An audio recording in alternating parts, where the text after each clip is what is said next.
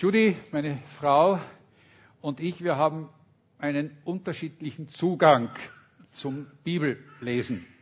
Und bevor ihr mir jetzt fragt, ob da nicht irgendwo ein Haken mit der Theologie zwischen uns beiden liegt, dann muss ich sagen, nein, das ist es nicht. Aber Judy liebt es mehr strukturell, strukturiert die Bibel zu lesen und deshalb liest sie die Bibel nach einem Bibelleseplan. Ich mache das mehr nachdem, dass ich mir ein Buch einfach nehme oder eine Stelle nehme und darüber äh, nachdenke und bete und ja, meine Gedanken mache. Aber in letzter Zeit hat Judy nach ihrem Leseplan das Buch Jona gehabt. Und nachdem wir öfter darüber gesprochen haben, habe ich auch begonnen, dieses Buch zu lesen. Ich muss sagen, ich hatte es vorher noch nie so wirklich gelesen. Ich dachte immer, das ist eher etwas, was für die Kinderbibel gehört. Ähm, ich weiß nicht, wie es euch dabei geht. Äh, wenn wir dieses Spiel spielen würden, ihr kennt es vielleicht, ich sage ein Wort und ihr sagt mir, was euch spontan dazu einfällt. Was fällt euch sofort zu dem Wort Jona ein? Fisch, natürlich. Der große Fisch oder der Walfisch, wie manche auch sagen. Ähm, das ist das Problem nämlich. Denn ähm, viele meinen, oder viele reden darüber, er ist, glaube ich, so bin ich überzeugt davon, der meist besprochene, der meist kritisierte und der meist in Frage gestellte Fisch, der jemals im Mittelmeer geschwommen ist. Ganz bestimmt. Und doch spielt er eigentlich nur eine ganz kleine Rolle. Er wird nur mit drei Versen von den insgesamt 48 Versen, die wir in dem Buch Jona finden, erwähnt. Er ist eigentlich nur eine Nebenrolle in den ganzen. Es geht in diesem Buch in erster Linie, wie soll es anders sein, um Gott selbst. Und um einen Mann, nämlich um Jona.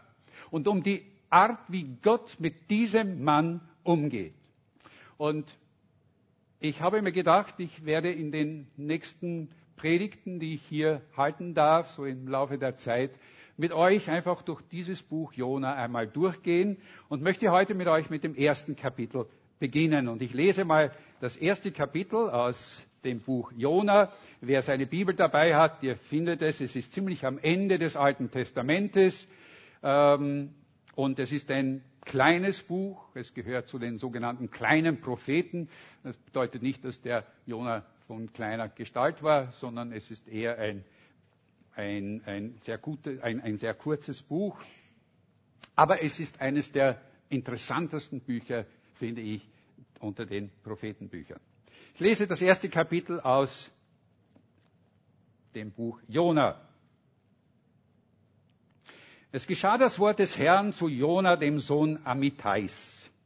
Mach dich auf und geh in die große Stadt Ninive und predige wider sie, denn ihre Bosheit ist vor mich gekommen. Aber Jona machte sich auf und wollte vor dem Herrn nach Tarsis fliehen und kam hinab nach Jaffo. Und als er ein Schiff fand, das nach Tarsis fahren wollte, gab er Fährgeld und trat hinein, um mit ihnen nach Tarsis zu fahren und dem Herrn aus den Augen zu kommen. Da ließ der Herr einen großen Wind aufs Meer kommen, und es erhob sich ein großes Ungewitter auf dem Meer, dass man meinte, das Schiff würde zerbrechen. Und die Schiffsleute fürchteten sich und schrien, ein jeder zu seinem Gott und warfen die Ladung, die im Schiff war, ins Meer, dass es leichter würde. Aber Jona war hinunter in das Schiff gestiegen, lag und schlief. Da trat zu ihm der Schiffsherr und sprach zu ihm, was schläfst du? Steh auf, rufe deinen Gott an, ob vielleicht dieser Gott an uns gedenken will, dass wir nicht verderben. Und einer sprach zum anderen, kommt, wir wollen losen, dass wir erfahren, um wessen Willen es uns so übel geht. Und als sie losten, traf's Jona. Da sprachen zu ihm, sag uns, warum geht es uns so übel? Was ist dein Gewerbe und wo kommst du her? Aus welchem Lande bist du und von welchem Volk bist du? Er sprach zu ihnen, ich bin ein Hebräer und fürchte den Herrn, den Gott des Himmels, der das Meer und das Trockene gemacht hat. Da fürchteten sich die Leute sehr und sprachen zu ihm, warum hast du das getan? Denn sie wussten, dass er vor dem Herrn floh, denn er hatte es ihnen ja gesagt. Da sprachen sie zu ihm, was sollen wir denn mit dir tun, dass das Meer stille werde und von uns ablasse? Denn das Meer ging immer ungestümer. Er sprach zu ihnen, nehmt mich und werft mich ins Meer, so wird das Meer still werden und von euch ablassen. Denn ich weiß, dass um meinetwillen dies große Ungewitter über euch gekommen ist. Doch die Leute ruderten, dass sie wieder an Land kamen, als, als sie konnt, aber sie konnten nicht, denn das Meer ging immer ungestümer gegen sie. Da riefen sie zu dem Herrn und sprachen, ach Herr, lass uns nicht verderben um des Lebens dieses Mannes willen und rechne uns nicht unschuldiges Blut zu, denn du, Herr, tust, wie dir's gefällt. Und sie nahmen Jona und warfen ihn ins Meer. Da wurde das Meer still und ließ ab von seinem Wüten. Und die Leute fürchteten sich den Herrn sehr und brachten dem Herrn Opfer dar und taten Gelübde. Und Vers 1 von Kapitel 2. Aber der Herr ließ einen großen Fisch kommen, Jona zu verschlingen. Und Jona war im Leibe des Fisches drei Tage und drei Nächte. Wir wollen doch einmal beten, Herr, wir wollen dich jetzt bitten, dass du zu uns sprichst durch dieses Wort, was es uns zu sagen hat, was du uns zu sagen hast mit diesem Abschnitt. Ich bitte dich, Herr, dass du unsere Herzen aufmachst und dass du mir die rechten Worte gibst durch deinen Geist, der uns führen und leiten soll, wie du es verheißen hast. Amen. Bei den prophetischen Büchern des Alten Testamentes geht es in erster Linie immer um eine Botschaft. Eine Botschaft, die die Propheten im Auftrag Gottes dem Volk verkünden sollten. Und das war bei Gott kein leichter Auftrag denke mal, keiner verspürte das mehr als Jeremia, äh, wenn, er, wenn wir seine Biografie lesen, wie oft beklagt er sich darüber, wie schwer dieses Prophetenamt war, das Gott ihm aufgegeben hatte. Wir brauchen nur Jeremia Kapitel 20 lesen, dort schildert er das. Und doch taten diese Propheten alles sehr gehorsam und zuverlässig, trotz all dieser Widerstände. Sie sind alle durchwegs Zeugnisse von Gehorsam und Treue von Männern Gottes, von starken Männern Gottes. Mit einer einzigen Ausnahme, das Buch Jona. Jona ist ein einzigartiges Buch unter all diesen prophetischen Büchern. Denn hier steht es nicht, steht nicht so sehr eine Botschaft im Vordergrund, sondern ein Mensch, ein Mann. Jona, der Sohn Amitais aus dem kleinen Ort Gad-Hefer im Norden von Israel. Wir erfahren das aus einer zweiten Stelle, wo er erwähnt wird, nämlich in 2. Könige, in Kapitel 14, der etwa 700 Jahre vor Christus lebte. Und was uns dieses Buch gibt, ist so etwas wie ein Profil, Profil eines Mannes, eines Mannes, was er dachte, was er fühlte, und auch was er tat. Und Jona war ein Rebell. Er war ein Rebell. Hier wird uns ein Mann beschrieben, der sich sehr eigenwillig und trotzig seiner Berufung, die er von Gott hatte, widersetzte. Gott sagte, geh. Jona sagte nein.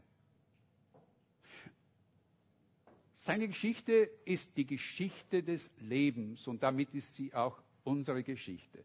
Und das ist gut so.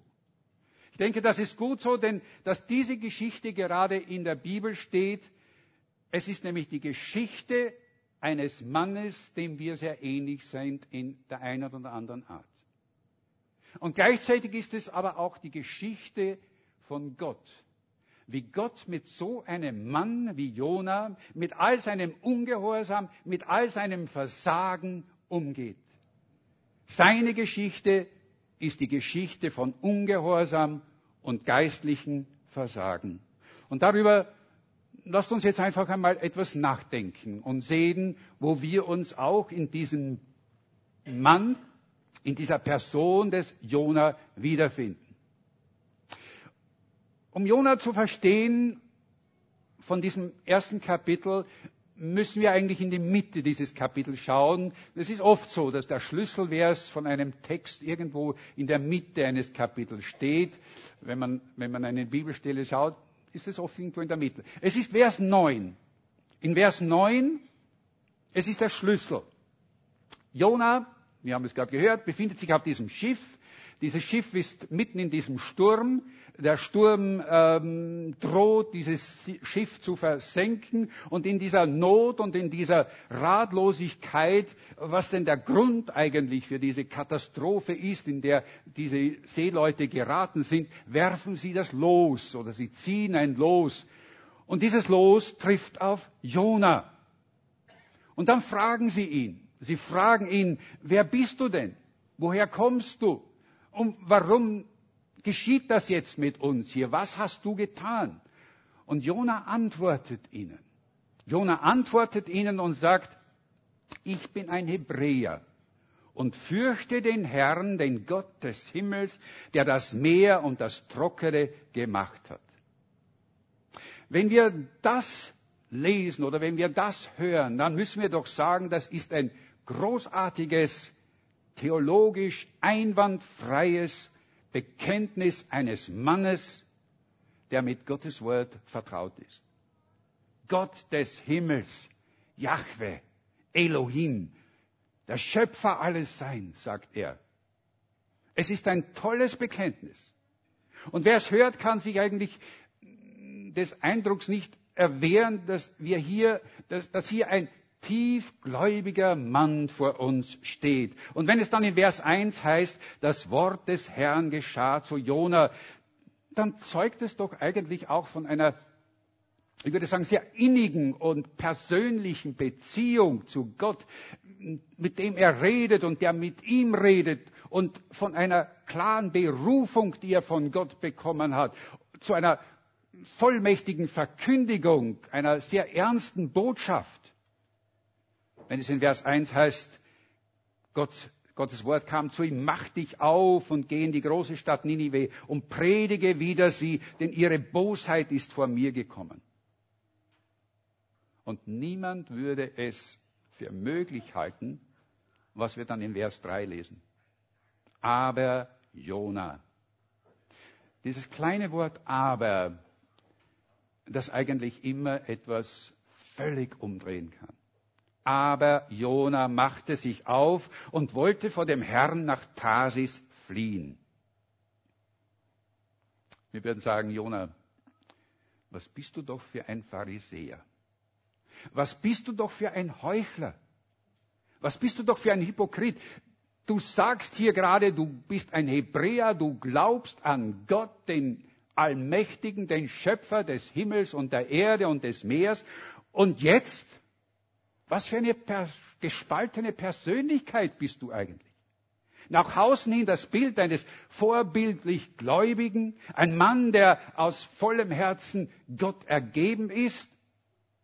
Und in Wirklichkeit läufst du vor ihm davon, bist du auf der Flucht.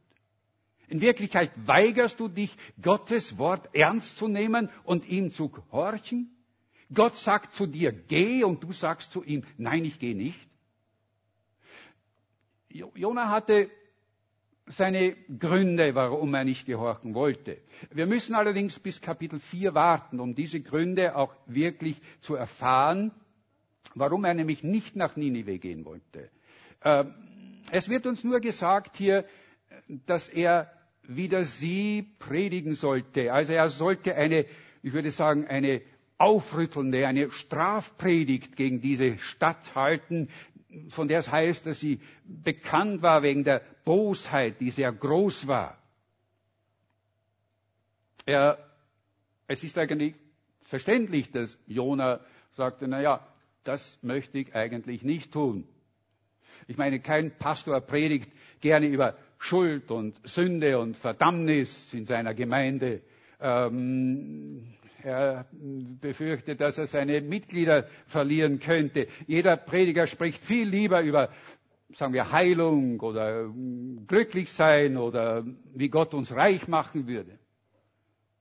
Aber was immer auch Jonas Gründe waren, wir können sagen, das, was Gott ihm auftrug, Gottes Wort, passte nicht in sein eigenes Schema hinein.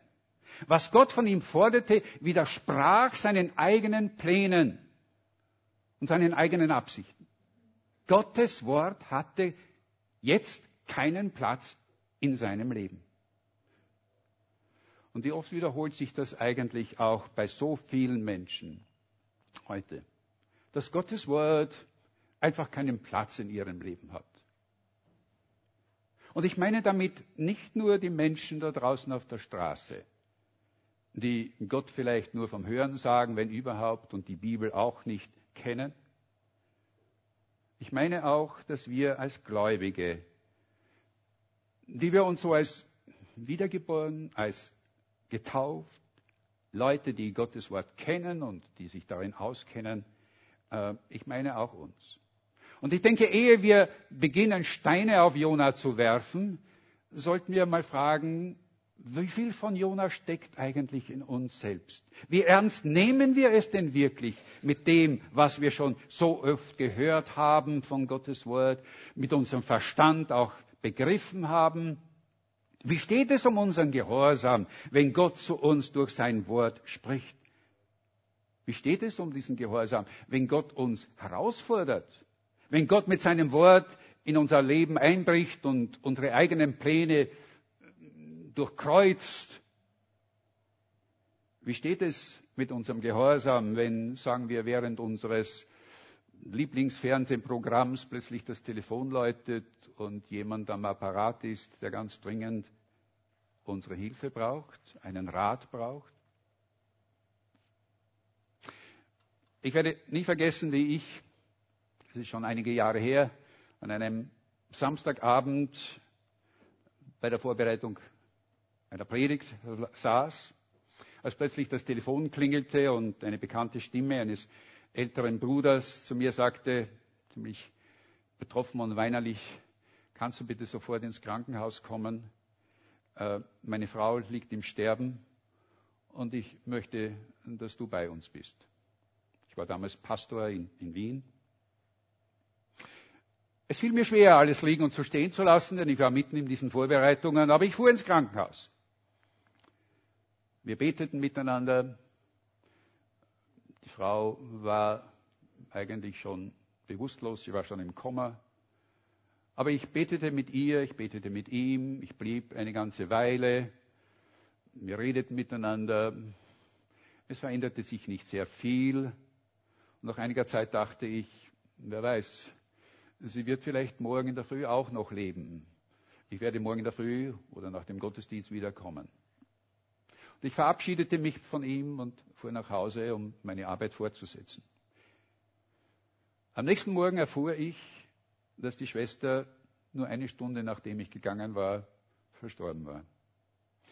Und ich muss euch sagen, bis heute quält mich die Last dieser Schuld, dass ich diesen armen Mann in dieser schweren Stunde allein gelassen habe. Nur weil es nicht in meinen Plan hineingepasst hat. Seht ihr, ich denke, es fällt uns oft leichter, Gott zu gehorchen, oder es fällt uns leicht, Gott zu horchen, wenn es in unseren Kram passt. Aber was ist, wenn es nicht in unseren Kram passt? Was ist, wenn Gott uns herausfordert, wenn sein Wort uns Bereiche in unserem Leben aufzeigt, die wir ändern sollten, alte Gewohnheiten ablegen, alte Streitigkeiten bereinigen, mit jemandem, mit dem wir einfach nicht mehr reden wollen, aber auch vielleicht Schuld selbst zuzugeben und zu bekennen. Wie ist es dann mit uns? Laufen wir dann auch wie Jona weg von Gott in die entgegengesetzte Richtung? Jona tat es. Er sollte nach Ninive gehen, im Osten. Ninive, das liegt etwa gute 1000 Kilometer von äh, Israel entfernt, im heutigen Irak, in der Nähe von Mosul. Was machte er? Er ging in die andere Richtung. Nein, er ging nicht. Gott sagte, geh. Er nahm ein Schiff und fuhr nach Westen. Er fuhr in die Gegend vom heutigen Spanien. Und das Interessante ist doch, dass äh, er eine Begründung fand, warum er in eine andere Richtung laufen wollte. Mit anderen Worten, er fand ein Schiff. Das heißt in Vers 3, und als er ein Schiff fand, das nach Tarsis wollte, gab er Fährgeld und ging hinein. Und als ich dies las, dachte ich, das ist doch wirklich eigenartig, dass da ausgerechnet ein Schiff war. Ein Schiff, das nach Tarsis fuhr. Hätte Gott nicht in seiner Allmacht und Vorsehung dafür sorgen können, dass kein Schiff da war und kein Platz an diesem Schiff vor ihm war? Gott ist doch allmächtig. Kennt ihr dieses Gebet? Herr, du siehst, ich, ich, ich weiß nicht wirklich, ob ich diesen Film heute Abend anschauen soll. Aber wenn es nicht dein Will ist, dann kannst du doch machen, dass der Strom ausfällt. Und wenn du nicht willst, dass ich, dass ich auf diese Party gehe, äh, dann lass einfach mein Auto nicht starten. Du kannst es doch. Vielleicht betete Jona ähnlich. Herr, wenn du nicht willst, dass ich nach Tarsis fahre, dann verhindere es einfach irgendwie. Aber nein, Gott tat ihm diesen Gefallen nicht. Und machen wir uns nichts vor. Wenn wir eine Gelegenheit suchen, wenn wir eine Begründung suchen, dürfen wir nicht erwarten, dass Gott uns die Gelegenheit wegnimmt. Und führe uns nicht in Versuchung, beten wir im im Gebet. Aber das heißt nicht, dass Gott alle unsere Verlockungen und alles aus dem Weg räumt. Oh nein, die Entscheidung lässt er uns selbst. In Vers 3 heißt es weiter, und als er ein Schiff fand, das nach Tarsis fahren wollte, gab er Fährgeld und trat hinein, um mit ihnen nach Tarsis zu fahren. Und jetzt passt auf, um dem Herrn aus den Augen zu kommen. Was für ein Gedanke, was für ein tragischer Gedanke, um den Herrn aus den Augen zu kommen. Wie soll das gehen? Als unsere Kinder klein waren, da spielten wir, also ganz klein meine ich, da, als sie so gerade anfingen zu sprechen, da spielten wir sehr oft dieses Spiel, wo ist der Papa? Und dann machten die Kinder die Augen zu und dann sagten, der Papa ist weg. Und dann macht sie die Augen wieder auf und sagt, na, der Papa ist wieder da. Ihr kennt vielleicht dieses Spiel. Ich denke, manche Menschen machen das auch mit Gott. Sie verschließen ihr geistliches Auge und meinen, Gott sei dann nicht mehr da. Aber was ist ein tragischer Irrtum? Denn wenn wir wie die Kinder unser geistliches Auge verschließen und meinen, Gott nicht mehr in unserem Leben sehen zu können, Erstens einmal ist es dann finster in uns, in unserem Leben. Denn wenn Gott keine Realität mehr in unserem, spielt, wenn, in unserem Leben spielt, weil wir ihm weglaufen wollen, dann wird es leer sein in unserem Leben, in, in, in unserer Seele, in unserem, in unserem ganzen Sein. Wir sehen das an Jona. Wir sehen das an Jona. Wir müssen diesen Text wirklich jedes Wort lesen, denn in diesem Text steckt unglaublich viel drin. In jedem Wort steckt etwas drin. Viermal beschreibt dieser Text den seelischen Absturz von Jona. Ich weiß nicht, ob euch das aufgefallen ist. Viermal finden wir dieses Wort hinab. In Vers 3, er kam hinab nach Jaffo. Vers 5, aber Jona war hinunter in das Stift gestiegen.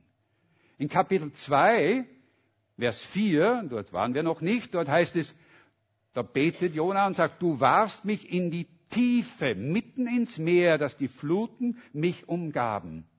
Und in Vers 7, ich sank hinunter zu den Bergegründe, der Erde Riegel schlossen sich hinter mir. Jona war am Tiefpunkt seines Lebens angelangt, weil er meinte, Gott aus, den Augen, aus seinem Augen, aus den Augen äh, verdrängt zu haben, aus seinem Leben hinausgedrängt zu haben. Jona sah Gott nicht mehr. Aber das Wunderbare daran ist, Gott hatte ihn nicht aus den Augen verloren. Gott hatte ihn nicht aus den Augen verloren. Gott war hinter ihm her und Gott ließ ihn nicht los. Es heißt so wunderbar in Psalm 139. Im Psalm 139 in Vers 7, 7 und weiter heißt es, wohin soll ich gehen vor deinem Geist und wohin soll ich fliehen vor deinem Angesicht? Führe ich gegen Himmel, so bist du da. Bettete ich mich bei den Toten, siehe, so wirst du auch da sein. Nehme ich Flügel der Morgenröte und bliebe am äußersten Meer, so würde auch dort deine Hand mich führen und deine Rechte mich halten. Ist der, wir können uns weit von Gott entfernen. Das ist möglich. Wir können ihn aus den Augen verloren haben. Wir können uns, wir, wir wissen, wir sind weit weg von ihm. Aber das bedeutet nicht, dass Gott uns nicht noch sehr nahe ist und weiter mit uns, uns nachgeht. Wenn wir unsere Augen zumachen und es ist dunkel, steht er trotzdem vor uns, auch wenn wir ihn nicht sehen. Und das wird sich jetzt in den nächsten Versen bestätigen. In Vers 4, Vers 4 heißt es, da ließ der Herr. Es ist Gott, der jetzt Jona nachgeht. Der Herr ließ einen großen Wind aufs Meer kommen. Und es ist erstaunlich, zu welchen, zu welchen Wegen, zu, welchen, äh, zu welcher Länge Gott eigentlich jetzt mit Jona geht. Er, er ließ einen großen Wind aufs Meer kommen und es erhob sich ein großes Unwetter auf dem Meer, dass man meinte, das Schiff würde zerbrechen. Und die Schiffsleute fürchteten sich und schrien, ein jeder zu seinem Gott. Und sie warfen die Ladung, die im Schiff war, ins Meer, dass es leichter würde. Nur Jona war hinunter in das Schiff gestiegen, lag dort und schlief. Warum? Warum betete er nicht zu seinem Gott? Und warum lag er unten und schlief? Es ist der Zustand, sein seelischer Zustand. Er konnte nicht mehr. Ich denke, Jona erkannte in diesem Augenblick, dass Gott hier seine Hand im Spiel hatte. Aber er hatte ein falsches Bild von Gott. Er hatte erkannt, dass er es war, um dessen wegen dieses gewaltige Unwetter, dieser Sturm über dieses Schiff, über sie wütete. Er hatte erkannt, dass Gott hier äh, durch, das, durch das Brüllen des Sturms zu ihm redete es gibt dieses Wort von, ähm, irgendjemand hat es einmal gesagt, wenn Gott nicht leise mit uns redet und wir nicht hören, ähm, dann lässt er ein Brüllen kommen, dann lässt er irgendetwas über unser Leben hereinbrechen, damit wir ihn hören. Und ich denke, das geschah hier mit Jona. Und ich denke, Jona spürte tief im Innersten, dass er Gottes Zorn auch wirklich verdient hatte und dass er sein Leben verwirkt hatte. Aus ich habe meine Chance vertan. Ich war ungehorsam und das ist jetzt das Resultat meines Ungehorsams. Und als die Seeleute das loswarfen, um dann herauszufinden, wer die Ursache für diese Katastrophe war, wir haben das gehört, und das Los fiel auf Jona, äh, da musste er vor diesen heidnischen Seeleuten, die Gott nicht kannten, sagen, ich bin schuldig geworden vor Gott durch meinen Ungehorsam. Was für ein beschämendes Zeugnis doch von diesem, für diesen großen Propheten der auf die Frage der Männer, wer er denn sei und warum durch ihn so ein großes Unglück über sie gekommen war, antwortete, ich bin ein Hebräer und fürchte den Herrn, den Gott des Himmels, der das Meer und das Trocke gemacht hat. Und als sie dann fragten, warum hast du das getan? War es eigentlich die Frage, die er sich selbst hätte stellen sollen. Warum habe ich das getan? Ich muss sagen, ich bin von diesen Männern auf diesem Boot so begeistert. Männer, die bisher keine Ahnung von Gott hatten, stehen plötzlich mit großer Ehrfurcht vor ihm, weil sie erkannt haben, dass er der Verursacher dieses Sturms ist, dass er der Herr über diesen Sturm und diese Wellen ist. In Vers 10 heißt es, da fürchteten sich die Leute mit großer Furcht. Sie fürchteten sich vorher auch vor dem, vor dem Wetter. Ganz am Anfang in Vers 2 heißt es, sie fürchteten sich. Aber hier im Hebräischen heißt es, sie fürchteten sich mit großer Furcht. Nicht vor dem Unwetter, sondern vor Gott. Sie hatten Ehrfurcht vor Gott. Sie hatten Ehrfurcht vor Gott. Als Jona ihnen sagte, äh, sie sollen ihn doch nehmen und ins Meer werfen, da zögerten sie zuerst. Nachdem sie gefragt hatten, was sollen wir mit dir tun, damit das Meer wieder still wird, da zögerten sie. Vers 13 berichtet uns, sie versuchten verzweifelt aus eigenen Kräften, sie ruderten, um wieder ans Land zu kommen, aber es half nichts, es half nichts. Sturm und Wellen wurden immer stärker. Und dann in Vers 14 heißt es, da riefen sie zum Herrn und sprachen, ach Herr, lass uns nicht verderben um des Lebens dieses Mannes willen und rechne uns nicht unschuldiges Blut zu, denn du, Herr, tust, wie dir gefällt. Unglaublich. Unglaublich, wie in dieser kurzen Zeit durch diesen Umständen der Heilige Geist in diesen Männern, in den Herzen dieser Männer etwas getan hat, dass sie nämlich Gott erkannt haben. Und sie waren jetzt, würde ich sagen, meilenweit weiter, als es der große Prophet Jona war. Sie wussten am Anfang der Geschichte nichts von seinem Gott. Sie beteten zu ihren eigenen Göttern, aber die konnten ihnen nicht helfen, der Sturm hörte nicht auf. Aber jetzt, jetzt wussten sie, wer es konnte. Und sie beteten zu dem einen wahren Gott, der tut, wie es ihm gefällt, wie sie sagten. Und Jona? Würden wir nicht zu ihm sagen, hallo Jona, wach doch endlich auf, warum rufst du nicht zu Gott? Warum tust du nicht Buße und bittest um Vergebung für deinen Ungehorsam? Du bist doch eigentlich der Schlüssel von diesem ganzen äh, Unwetter und von dieser Tragödie, in der sie drin sind. Die Frage ist, äh, hätten wir das Recht, wirklich ihn diese Frage zu stellen? Äh, die Frage nämlich, wie oft beten wir um Vergebung für unseren Ungehorsam? Nun, wir werden sagen, ach, wenn Ungehorsam ist doch so klein, das sind doch so kleine Dinge, das hat doch nichts mit, äh, mit dem Ungehorsam zu tun, wie, wie es Jonah tat. Äh, jeder tut doch immer nicht das Richtige. Das ist doch, da muss ich doch jedes Mal um Verwirklichen und nicht wirklich um Vergebung bitten. Nein, die Bibel sagt etwas anderes. Die Bibel sagt etwas an, ganz anderes. Die Bibel sagt in 1 Samuel 15, 23, dass selbst der kleinste Ungehorsam Sünde ist. Er setzt Ungehorsam zusammen mit Abgötterei. Sünde ähm, Ungehorsam ist Sünde in Gottes Augen. Und wir wissen, der Tod ist der Lohn für die Sünde. Mit anderen Worten, Ungehorsam bedingt den Tod. Und Jona wusste das. Das war, was Jona wusste. Und ich denke, dieses, dieser Vers aus Hebräer, obwohl er erst viele Jahre später geschrieben wurde, schrecklich ist es, in die Hände des lebendigen Gottes zu fallen. Das, denke ich, war der letzte Gedanke, den Jona hatte, ehe die Seeleute ihn nahmen und über Bord ins Wasser warfen. Und dann heißt es in Vers 15, da wurde das Meer still und ließ ab von seinem Wüten. Ende. Aus. Nein. Es wäre nicht Gottes Wort, wenn hier, wenn das hier das Ende der Geschichte wäre.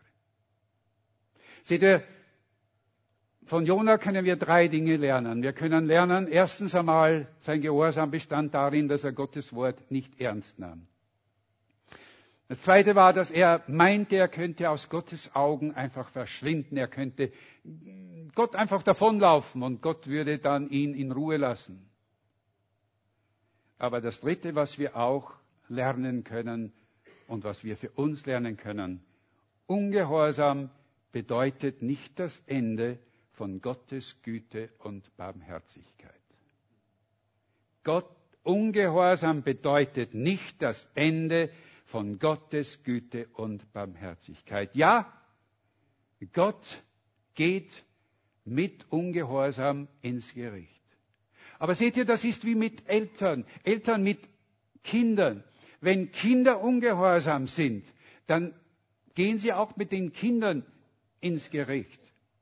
Sie verlangen etwas von den Kindern. Als unsere Kinder klein waren und ähm, dann erzogen wir sie. Wenn sie beim Essen waren, dann sagten wir zu ihnen, du musst zuerst einmal dein Essen, das essen, dann kriegst du den Nachtisch. Nein, du musst auch das Gemüse essen, auch das. Und nicht nur eine Erbse, sondern alle Erbsen musst du essen, bevor du deinen Nachtisch bekommst. Und ich denke, Gott geht so mit uns auch um. Eltern erziehen ihre Kinder. Sie strafen sie auch, wenn es notwendig ist. Aber sie hören niemals auf, sie zu lieben. Eltern hören nicht auf, ihre ungehorsamen Kinder zu lieben. Sie möchten sie wieder auf die richtige Bahn, auf den richtigen Weg bringen. Und so ist es auch bei Gott. So ist es auch bei Gott. Das ist auch, was Gott mit Jona jetzt tat. Und jetzt hat der Fisch seinen Auftritt auf der Bühne. Kapitel 2, Vers 1. Aber der Herr, es ist der Herr wieder, der Herr ließ den Sturm kommen, der Herr ließ es zu. Und jetzt heißt es, aber der Herr ließ einen großen Fisch, so gehört es übersetzt, es ist also nicht ein Walfisch oder irgendwas anderes, sondern ein großer Fisch kommen, Jona zu verschlingen. Jona war im Leib des Fisches drei Tage und drei Nächte. Und darüber werden wir in der nächsten Predigt, so Gott will, etwas mehr hören. Aber ist es nicht erstaunlich, zu welcher, zu welcher Länge, zu welchen äh, Umständen Gott in seiner Gnade für Jona geht, die einfach kein Ende hatte? Der Sturm, die Lose und jetzt dieser große Fisch. Seht ihr in Klagelieder äh, 3,22 steht dieser wunderbare Vers, die Güte des Herrn hat kein Ende. Die Güte des Herrn hat kein Ende. Sie ist alle Morgen neu. Und dann sagt, dann sagt Jeremia, der das geschrieben hat, äh, ganz persönlich, und deine Treue, er sagt nicht und seine Treue, nein, er spricht zu Gott und sagt, deine Treue ist groß. Deine Treue ist groß. Gottes Treue ist auch groß mit unserem Ungehorsam, mit unserer Sünde. Wir haben für unsere Sünde den Tod verdient. Aber wisst ihr was? Ich sage euch ein Geheimnis. Gott war sogar bereit, selbst für unseren Ungehorsam zu sterben. Gott war bereit, für unseren Ungehorsam sein Leben zu lassen am Kreuz. 700 Jahre später kam Gott selbst in der Person Jesu Christi auf diese Erde. Wisst ihr, was Jesus selbst von sich sagte in Matthäus 12, 40? Denn wie Jona drei Tage und drei Nächte im Bauch des Fisches war, so wird der Menschensohn drei Tage und drei Nächte im Schoß der Erde sein. Jesus kam auf diese Erde, um uns aus dem Bauch des Fisches, in dem wir drin sind, zu retten, indem wir durch unseren eigenen Ungehorsam geraten sind. Und er selbst ging in diesen Bauch, um dort für uns zu sterben. Er starb für uns am Kreuz und nahm dort die Strafe für unsere Sünde, für unseren Ungehorsam auf sich, um uns wieder auf den rechten Weg der Nachfolge zu bringen und wieder zum Gehorsam zu bringen. Ich höre ein Amen. Nein, ich höre kein Amen. Gott will uns immer wieder auf den Weg des Gehorsams bringen, zu ihm hin. Vor einiger Zeit las ich eine bewegende Geschichte, eine wahre Begebenheit, die eigentlich diese Liebe Jesu, das was Jesus tat, noch viel besser beschreibt, als ich es kann. Miriam. Miriam, eine Frau in einer der großen brasilianischen Städte, dort war sie, Dort lebte sie oder lebt noch immer. Ihr Mann war sehr früh gestorben und sie hatte eine Tochter, die Christina, und sie tat alles Mögliche, um in dieser Armut, in der sie lebte, da in diesen Vororten von, von irgendwo, ich weiß nicht, wo es war, in, in, in ähm, Brasilia oder in einer Stadt. Ähm, sie tat alles, um, um dieser Tochter, um dieser, dieser, diesem Teenager Liebe und Wärme zu geben. Aber dieses Mädchen träumte von Reichtum und von Leben und äh, ähm, sie wollte diese schmutzige Gegend, in der sie mit ihrer Mutter lebte, verlassen und sie sah diese schönen Straßen auch, die es dort gab und wo die reichen Leute wohnen. Und dort wollte sie hin. Und so lief sie eines Tages einfach von zu Hause weg. Sie lief weg. Die Mutter wusste, dass sie nicht viel Chancen haben würde, durchzukommen. Sie würde sehr bald arm sein und sie würde sehr bald auch wieder zurückkommen, meinte sie. Aber sie tat es nicht. Sie war zu eigensinnig. Und sie wusste, dass sie so eigensinnig ist und nicht aufgeben würde um wieder, und sich auch nicht von selbst wieder nach Hause kommen würde, um, um Vergebung zu bitten.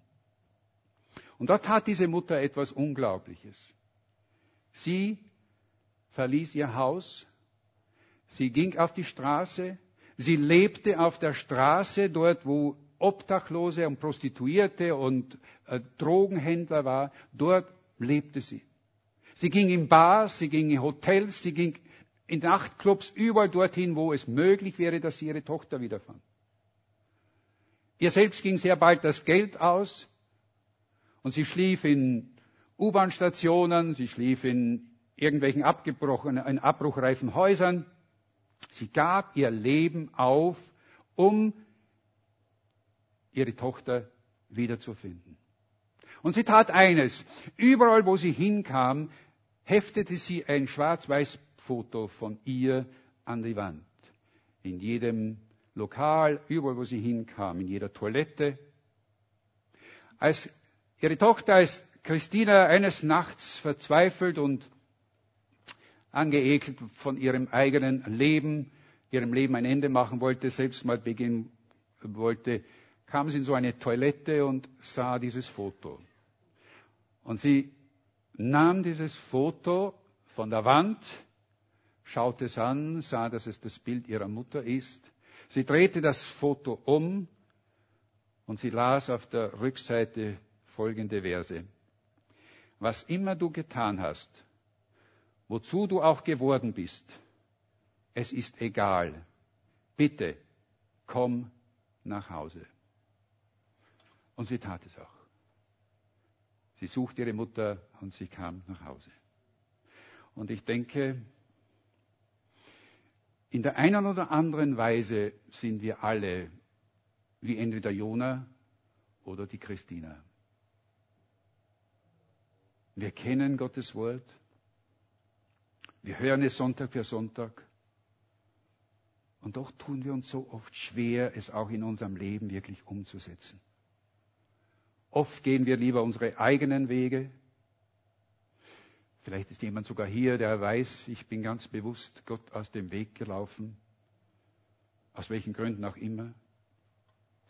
Jesus steht heute hier und er ladet uns ein. Er möchte uns bewegen, wieder zurückzukommen auf den Weg des Gehorsams zu ihm, zu seinem Vater nicht um uns zu quälen, sondern so wie die Eltern diesem Kind doch, dass sie vorbereiten wollen für ein wunderbares Leben, erziehen wollen. Und so wie er ruft auch er uns zu, was immer du getan hast, wozu du auch geworden bist, wie weit du von mir weggelaufen bist, es ist egal. Bitte, komm nach Hause. Möchtest du das? Dann darfst du es ihm jetzt sagen. Aber verschiebe es nicht auf morgen. Morgen mag es vielleicht auch für dich zu spät sein. Komm jetzt, komm jetzt in Gottes Arme. Wir haben vorher dieses Lied gesungen, wie kann ich dir danken, Herr? Wie kann ich dir danken, Herr? Und als wir das gesungen haben, habe ich mir gedacht, wie können wir ihm danken? Haben wir eine Antwort darauf? Wie können wir ihm danken für die Liebe, für all das, was er uns getan hat?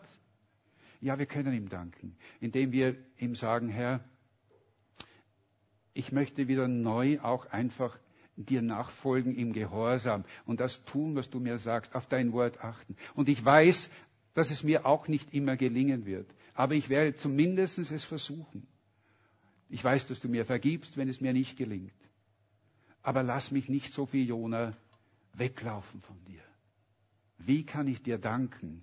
Ich kann dir danken, indem ich gehorsam bin und meinen Gehorsam dir gegenüber lebe. Lasst uns aufstehen. Ich möchte mit uns beten und es kann jeder, ja, für sich selbst auch einfach dieses bewegt werden lassen und sagen, Herr, ja, ich möchte wieder zu dir zurückkommen. Lasst uns beten und dann dieses Lied noch einmal gemeinsam singen. Vater, als erstes wollen wir dir danken für die unglaubliche Liebe, die du uns entgegenbringst. Jeden Tag wieder neu. Uns, die wir auch in der einen oder anderen Weise in uns selbst Jona wiederentdecken. Vielleicht haben wir es nicht wahrgenommen oder vielleicht wollen wir es nicht wahrnehmen, aber wir wissen, es ist so. Wir gehen oft unsere eigenen Wege, obwohl wir bekennen und sagen, wir sind eigentlich deine Kinder. Im Grunde genommen müssen wir sagen, sind wir auch Heuchler. Vergib uns. Aber danke, Herr, dass du uns nicht fallen lässt. Dass du uns immer wieder nachgehst, so wie du Jona nachgegangen bist. Ob es mit Worten sind oder ob du auch über unser Leben ein Unwetter ausbrechen lässt, um uns wieder zurückzuführen zu dir hin. Herr, du kennst jeden einzelnen von uns hier und du weißt auch, wie es im Herzen des jeden Einzelnen aussieht. Und ich, ich bitte dich für jeden Einzelnen jetzt, für jeder, der hier ist, und ganz besonders für mich, Herr, führe uns wieder auf den Weg, den du für uns bereitet hast. Wir wollen dich preisen, wir wollen dir danken. Wir wollen dir danken, indem wir unser Leben dir wieder ganz neu heute geben. In Jesu Namen sagen wir das und bitten darum. Amen. Amen.